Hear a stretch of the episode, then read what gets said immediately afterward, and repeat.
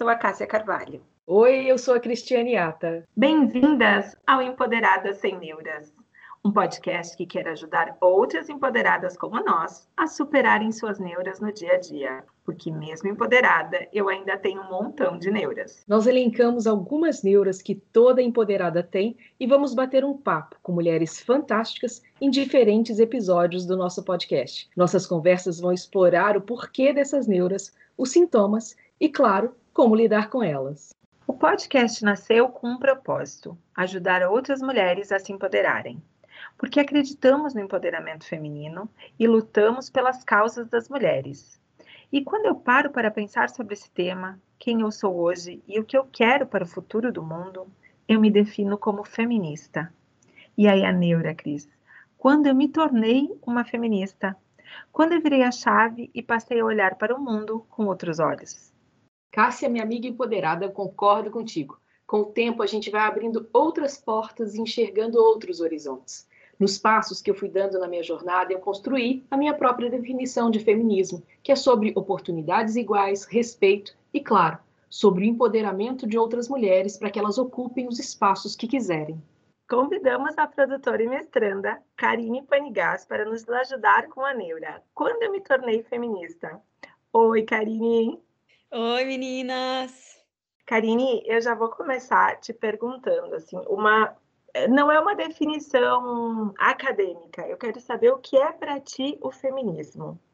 Pergunta que parece curta, rápida e rasteira, ela é um pensamento todo, ela é muito longa e, e são é, séculos de lutas históricas, não é? Para mim, o feminismo, ela, tipo, não é nem de perto o contrário do machismo, né? Para mim, eu acho que pensar feminismo é, pensar em todas as pessoas que são socialmente oprimidas e que de alguma forma elas tenham a oportunidade de viver as suas vidas com os mesmos direitos que esse mundo constituído por esses homens brancos, heterossexuais e europeus na maioria das vezes. Então, eu acho que isso inclui certamente também o campo das violências simbólicas, né, de dominação e de opressão, para todos esses corpos que historicamente sofrem essas opressões, né? Para mim, o feminismo é uma coisa plural, coletiva e que deve ser inclusivo e acolhedor. É, Karine, eu gosto muito dessa sua é, definição que traz é, o ser humano ali né, né, no centro da questão, o respeito. Eu sou contra radicalismo quando o assunto é feminismo. Para mim, feminismo significa que as mulheres devem ter as mesmas oportunidades que os homens. Não é mais aquela coisa, bom, ela é inferior ou ela é menos qualificada só porque ela é mulher. Então, a tua, tua defini... eu compartilho muito da tua definição. Mas voltando para a nossa pergunta lá da Neura, é, a gente não nasce feminista, né? É um processo que vai acontecendo à medida que a gente vai dando os passinhos, um de cada vez aí na nossa jornada. Como é que foi esse processo de se tornar uma feminista aí para você? Pois, eu acho que isso é uma coisa bem bem interessante de se pensar, porque eu tenho uma coisa muito clara na minha cabeça que é, é ninguém acorda de um dia para o outro feminista, não é? A gente vai se, eu acho que a gente vai percebendo e descobrindo essas opressões, como elas operam sobre nós, e a partir disso a gente também vai se interessando sobre como essas opressões também acabam por se manifestar de forma diferente em outras pessoas, como o caso das mulheres negras, as mulheres uh, ciganas, as mulheres transexuais, não é? não dá para expor tudo no mesmo saco, não é? Cada um tem ali a sua vivência e a sua experiência e como que o sistema acaba atravessando todos esses corpos e essas pessoas e, e, e, e criando ali opressões e violências que são diferentes, não é? Para mim foi fundamental as minhas amigas. Eu me descobri feminista a partir das minhas amigas que perceberam que eu estava vivendo uma situação muito peculiar, muito. Eu estava vivendo uma, uma, uma situação de violência psicológica que eu não percebia. E foi a partir do olhar de outra que conseguiu ver de fora e me, e me dizer. Claro que eu não acordei feminista e no dia seguinte pensei, nossa, caramba, é verdade. mas isso faz com que tu vai uh, vá se interessando e despertando para aquela, aquelas outras possibilidades e tu começa a pensar, caramba, isso faz sentido mesmo. Uh, e, eu, e eu quero saber mais. Pelo menos foi muito o que aconteceu comigo. Quando eu comecei a ter contato com a questão uh, do feminismo e do, do, do, machismo, na verdade, como ele operava sobre mim, fez muita diferença. E, e é, para mim foi fundamental as minhas amigas, as meus, a minha rede de apoio. E eu acho que uma das coisas que hoje em dia é, faz toda a diferença é a internet e as mídias sociais. Cá estamos nós discutindo sobre isso, que era impensável o quê? Dez anos atrás? Era impensável a gente pegar e entrar na internet e, sei lá, ai, agora eu quero escutar um podcast de umas pessoas falando sobre isso. Eu quero saber o que é tipo, não tinha, não existia isso, né? Às vezes eu fico pensando a minha história, tipo, a minha filha nasceu em 2006. Gente, não, tinha, não existia roupa para grávida. Eu tive que mandar fazer vestido, porque em Caxias do Sul, que é de onde eu sou de origem, meu, não tinha. Eu tinha que mandar fazer roupa, parece que foi no século passado, mas não foi. Então, na minha cabeça e na dificuldade que eu tive de acesso a esse tipo de conhecimento, demorou muito. Tipo, eu, eu, eu me tornei feminista muito tarde. A minha filha certamente já nasceu feminista, mas eu não. e como eu, há muitas. Eu sou, eu concordo e acho que a gente vive muito parecido esse olhar, assim, tem, tem um olhar muito parecido. Eu também demorei muito para me tornar feminista, apesar de eu ter certeza que eu já tinha práticas, só que aí é aquela história, não tinha um nome para isso. Mas eu tinha práticas feministas, eu olhava para a vida com olhos, às vezes, que eu enxergava algumas injustiças, né? A gente olha para algumas situações e pensa, poxa, por que, que isso está acontecendo ou comigo ou com a minha amiga e isso não acontece com um homem ou por que, que ele falou assim? E principalmente dentro do trabalho, assim, foi quando as coisas começaram a acontecer de uma forma, várias situações uh, num, num, lugar que eu trabalhei, e eu pensava, meu Deus, mas isso não pode estar acontecendo, isso não pode ser normal. E aí, acho que a gente vai, né, juntando os, as peças e se tornando, e aí é um processo. Mas eu também acredito muito, a teoria também ajuda na construção, da feminista, né? Então Nossa. eu deixo aqui alguns nomes. Acho que o Caliban e a Bruxa da Silvia Federici é sensacional, te traz um olhar muito importante sobre a mulher. Angela Davis, para quem não leu, é é Bíblia, é Bíblia, Angela Davis. E tem várias uh, autoras agora mais modernas, e aí a gente tem, assim, diversas linhas de feminismo também, que aqui a gente não vai entrar, tem feministas mais radicais, tem feministas mais uh, modernas, mas eu acho que é importante a gente também aprender um pouco da teoria, porque para construir, para esse processo ter um nome. Às vezes a gente sabe o que a gente está fazendo, ou até aprender como fazer de uma forma que outras já fizeram, porque o caminho das pedras, em alguns processos, já foi feito. Eu acho que um livro que mudou muito a minha vida e que eu acho que é um, é um livro fácil de ser lido. Não sei, para mim ele bateu direto, ele foi lá pumba, deu no meio, é o mito da beleza da Naomi Wolf. Para mim foi um livro muito certeiro, porque eu sempre tive muito problema de autoestima com o meu corpo, o jeito que eu sou. Eu sempre falei muito palavrão, sempre tinha ali do, muito contraste dentro de mim e, e aquele livro para mim foi sempre pá, foi um para mim uma das minhas bíblias do feminismo nesse, que me ajudou a entender muito do, de mim mesma e do movimento no sentido no, no, bom sentido de entender opressões que, que, eu, que eu sentia e que eu não fazia a mínima ideia, foi esse livro. Então, se eu tivesse que dizer um, eu diria esse.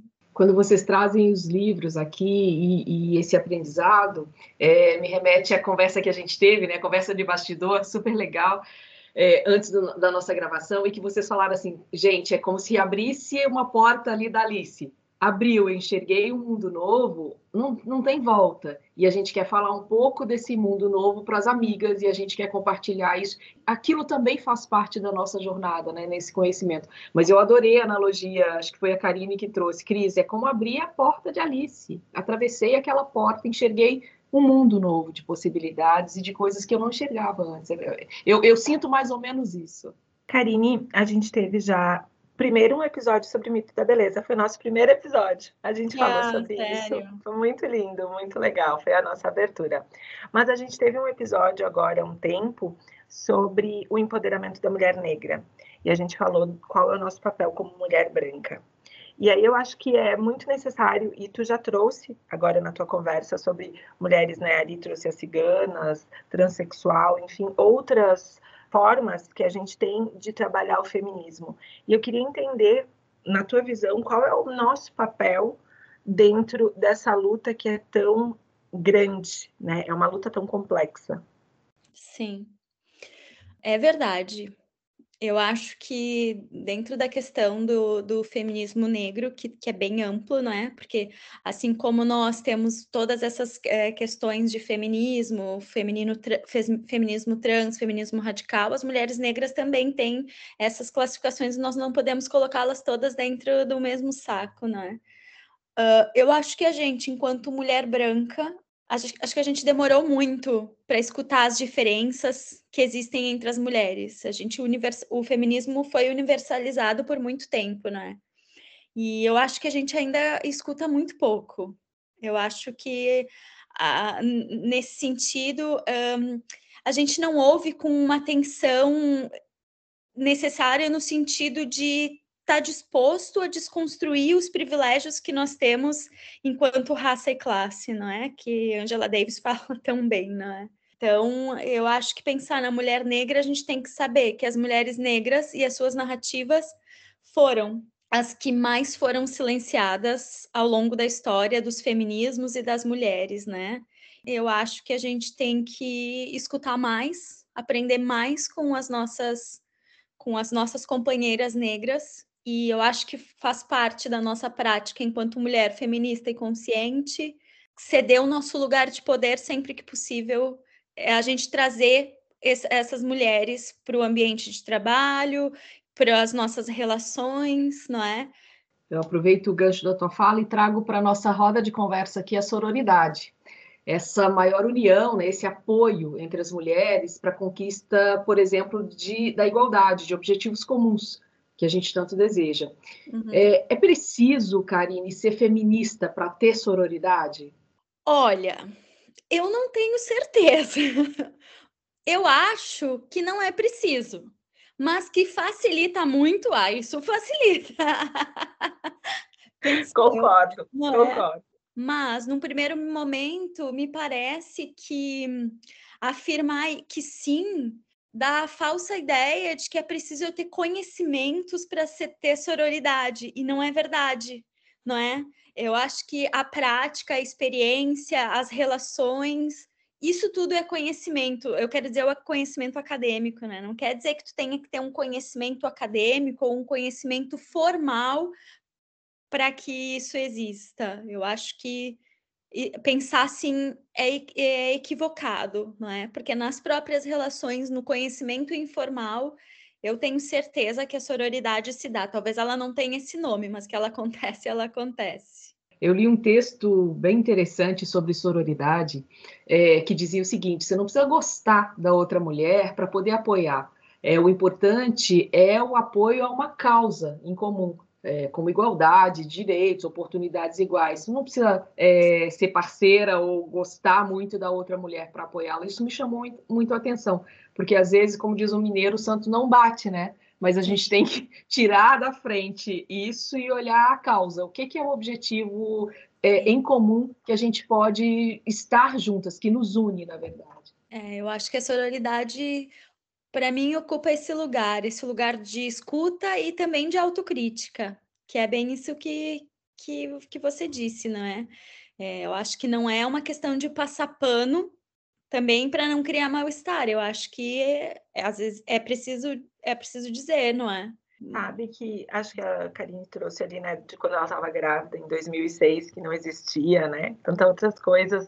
A sororidade também é uma coisa super nova. Para as mulheres viverem isso e entenderem como elas se relacionam com outras mulheres. Eu acho que essa cultura do empoderamento, de uma que empodera a outra, que impulsiona, que acolhe, que é empática, é um exercício muito difícil Talvez para nós não seja tão difícil. Para tua filha, Karine, para tua, Cris, vai ser muito mais fácil, porque elas já nasceram no mundo assim. Mas para as mulheres mais velhas ainda é um exercício difícil. Uh, a gente conversou também, né, quando a gente estava construindo o roteiro, uh, sobre essas relações de poder, às vezes, que tem entre mulheres, hierarquias, o quanto é difícil se colocar no lugar da outra e essa esse jeito masculino de se viver em outras áreas. Então, eu acho que assim é um exercício que a gente precisa e lembrar as não só a nossa rede, outras mulheres, porque daí vem o que a gente está falando, né? Não é só as minhas amigas. Eu não quero que só as minhas amigas tenham sororidade, eu quero que todas tenham, porque eu quero andar num ambiente onde eu me sinta acolhida de qualquer forma, e elas não precisam ser minhas amigas, mas elas, de alguma forma, me impulsionem ou uh, me empoderem. Às vezes está no olhar, né? Eu acho que a sororidade ela não precisa ser falada, ser dita, mas está no olhar, está numa atitude que isso empodera. Mas é muito difícil, gente. E eu acho que a gente vai ter um longo caminho para ter uma sororidade com mulheres. Tu me lembrou, sabe do que, Cássia? Da tal síndrome, mais uma síndrome, né? Da abelha rainha. Porque a gente vem dessa é, identificação com o que é líder de um ambiente que era machista, masculino, né? Aprende a ser líder com o quê? Com o grande homem, com o dominador. E aí, quando traz para as relações, as primeiras mulheres no poder tinham é, essa tal da síndrome da abelha rainha, que era o seguinte: ela chegou no poder não quer mais as outras ali, ela quer reinar sozinha. E eu acho que isso dificultou muito, e eu acho que está numa transição esse processo de sororidade, que é, concordo eu, plenamente, é muito novo. Pois, e eu diria que ainda há, porque uh, pensar nisso, na verdade, eu fico pensando que essas mulheres se constituem nós também. Eu acho que nós somos sempre uh, machistas em desconstrução. Porque nós fomos criados dentro desse aspecto, dentro desse contexto, dentro desse lugar. E para mim a maior dificuldade dessa palavra é é, mora precisamente também nesse lugar. Porque quando é que eu sei que eu não estou sendo machista e que eu estou tendo empatia pelo outro e que eu estou sendo desconstruidona? Porque é super difícil. E por isso eu adoro esse nome neura, porque o tempo inteiro é uma neura na cabeça. E por isso que a ignorância também, nesse caso, às vezes é uma benção. Porque se eu não sei, eu não penso. Mas depois que eu comecei a pensar, eu não tá pensado, tá ali. Abriu a porta tá da Alice. Exato, abriu a porta, tá fervilhando essa ideia. Ela, eu adoro usar essa expressão que é uh, eu não assisto filme de terror, porque depois que viu, não dá para desver. E isso serve para tudo.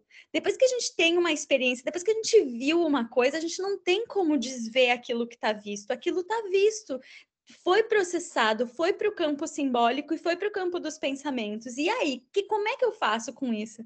Então, isso tudo, um, na verdade, nos faz pensar o tempo todo, não é? Dentro da academia, por exemplo, que é onde eu estou vivendo agora.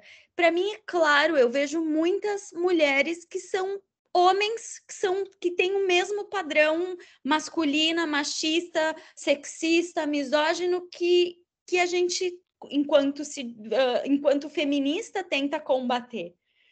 Ah, mas é mulher. Sim, é mulher, mas o que que eu, o que que vocês, o que que quem está escutando fez para se desconstruir enquanto machista? É um trabalho de todos os dias, não é assim, ah, hoje eu acordei feminista e você. É uma neura que vem no nosso ouvido toda hora, não é? Por mais que hoje em dia eu tenha consciência do mito da beleza, ele ainda opera sobre mim. Tem dias que eu acordo e penso, gente, como é que eu vou lidar com isso? Eu tô gorda, minhas calças não fecham, eu vou ter que. Tô... A minha cara tá um horror, nasceu um chumaço de cabelo branco. É o tempo inteiro, é, é, é tipo o desenho animado que fica o anjinho e o diabinho de cada lado e eles não calam a boca, eles ficam falando o dia inteiro. e é isso, eu acho que isso é uma, é uma canseira mental. Então, eu acho que também tem que haver um, um interesse da pessoa em querer saber e, e, tentar mudar. Se a gente vai conseguir, não sei, mas eu acho que, que tem que partir da pessoa, porque senão a gente fica muito nesse lugar da vítima também. E eu acho que essa vitimização, ai, porque as mulheres são uh, oprimidas socialmente, sim, são. E agora, o que, que nós vamos fazer? Vamos virar a mesa, porque assim, do jeito que tá, não dá, não dá mais, não é? Eu li há pouco tempo um, um, aquele livro da teoria King Kong, da Virginie Despentes.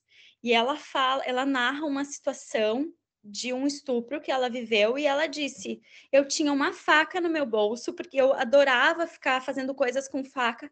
Eu não reagi. Por quê? Porque eu sou ensinada a ter medo a não ir para cima dessa criatura, sabe? Claro que eu estou puxando aqui uma forma, um extremo para falar, uh, para a gente pensar nisso.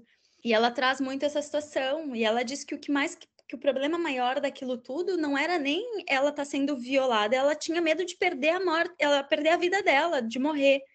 Então ela fica pensando uh, que, que lugar é esse que nos congela, que nos coloca como vítimas e fica ali sofrendo. Por que, que a gente não reage? Então, claro que isso é um, uma forma extrema, mas eu acho que é um convite a gente pensar também como é que a gente vai virar a mesa, como é que a gente vai para cima, sabe? Tu sabe, Karine, que tu trouxe ali, né, uh, que é que precisa de muita energia para ser feminista. E a gente precisa, eu acho que eu trago muito que é uma consciência. Consciência e coragem. Né? As duas coisas acho que não tem como não andar junto. E a consciência eu tenho exercitado muito assim.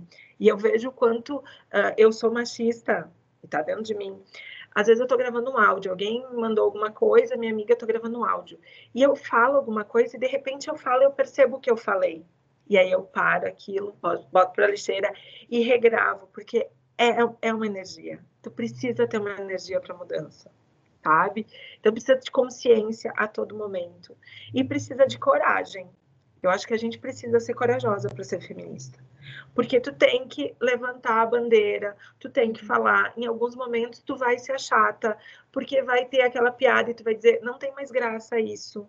Isso é errado. Isso não deve mais ser falado. Isso é uma coisa machista. A gente tem que colocar nome. As pessoas não gostam, né, de ser denominadas. Esse comportamento está sendo machista esse comportamento está sendo sexista. Então, eu acho que precisa de coragem e consciência para ser feminista, na minha, na minha visão. Eu queria entender de vocês, da Cris também, o que, que é preciso ter para a gente trazer mais mulheres para a nossa rede feminista? Acho que tem a ver com a nossa com as nossas ações, com aquilo que a gente vivencia, com o nosso dia a dia, com as redes onde a gente está e se coloca. E ter, e, ter essa, essa liberdade de, de pensar sobre isso num, em ambientes que às vezes nos ambientes seguros e talvez nos nem tão seguros, não é? Estava aqui pensando e não sei, isso também me gera uma, uma série de, de pensamentos complexos, porque com, aqui, onde eu moro, às vezes me coloca num lugar de vulnerabilidade.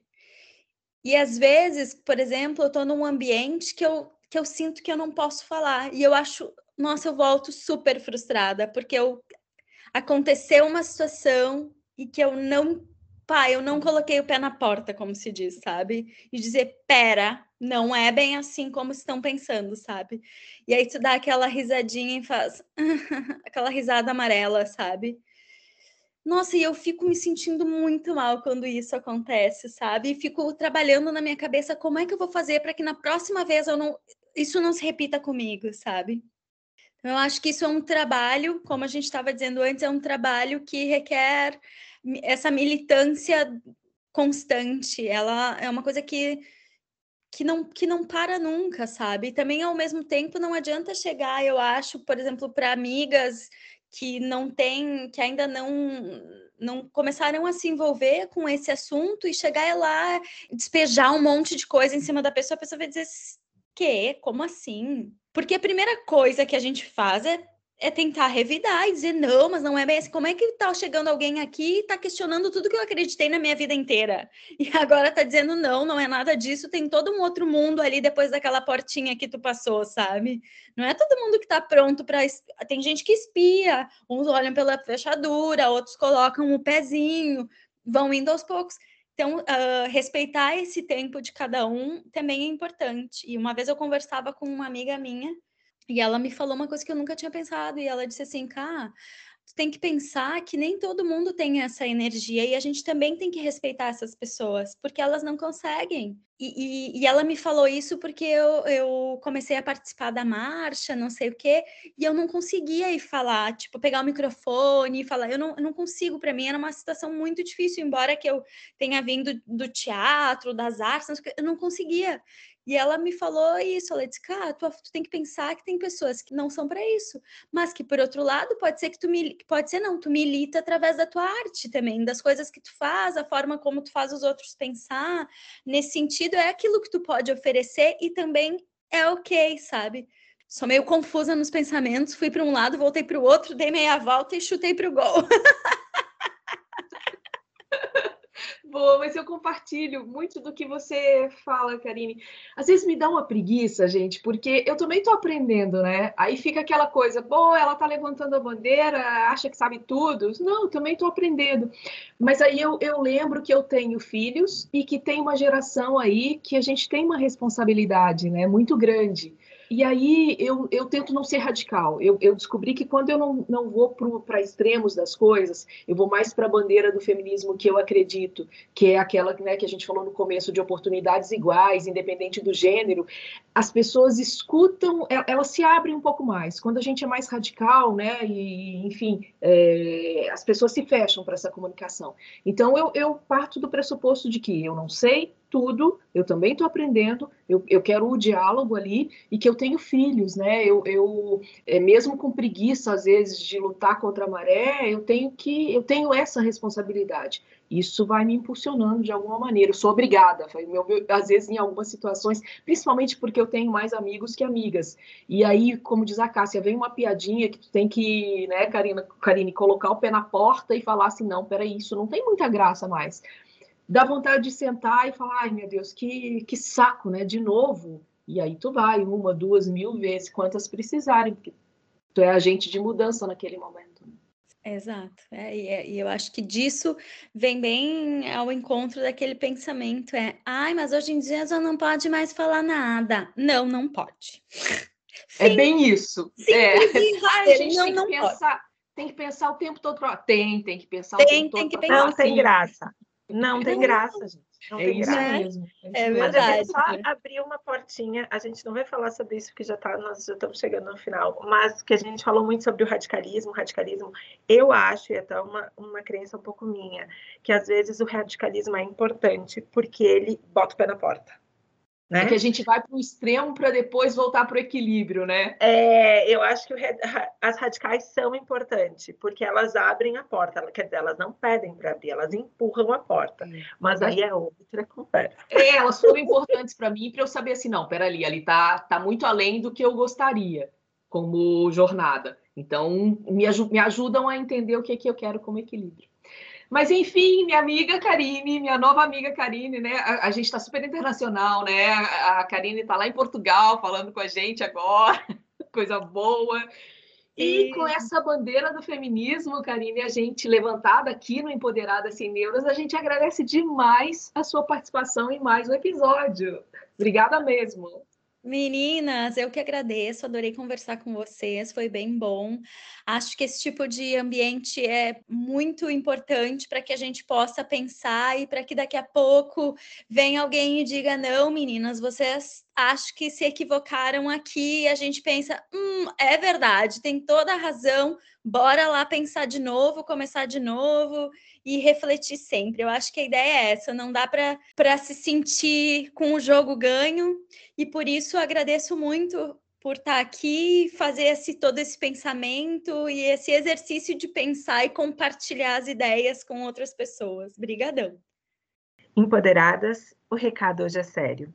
Para alcançarmos salários justos, termos direitos igualitários e diminuirmos os índices de feminicídio e violência contra a mulher, é preciso ser feminista. E não basta ser feminista, precisamos criar meninas feministas, precisamos aumentar a nossa rede. Ser feminista é necessidade básica. E você, ainda tem um monte de neuras? Manda para o nosso Instagram, Empoderadas Sem Neuras, que nós vamos atrás de pessoas que possam compartilhar as suas experiências e nos ajudar. Beijo enorme e até o próximo episódio.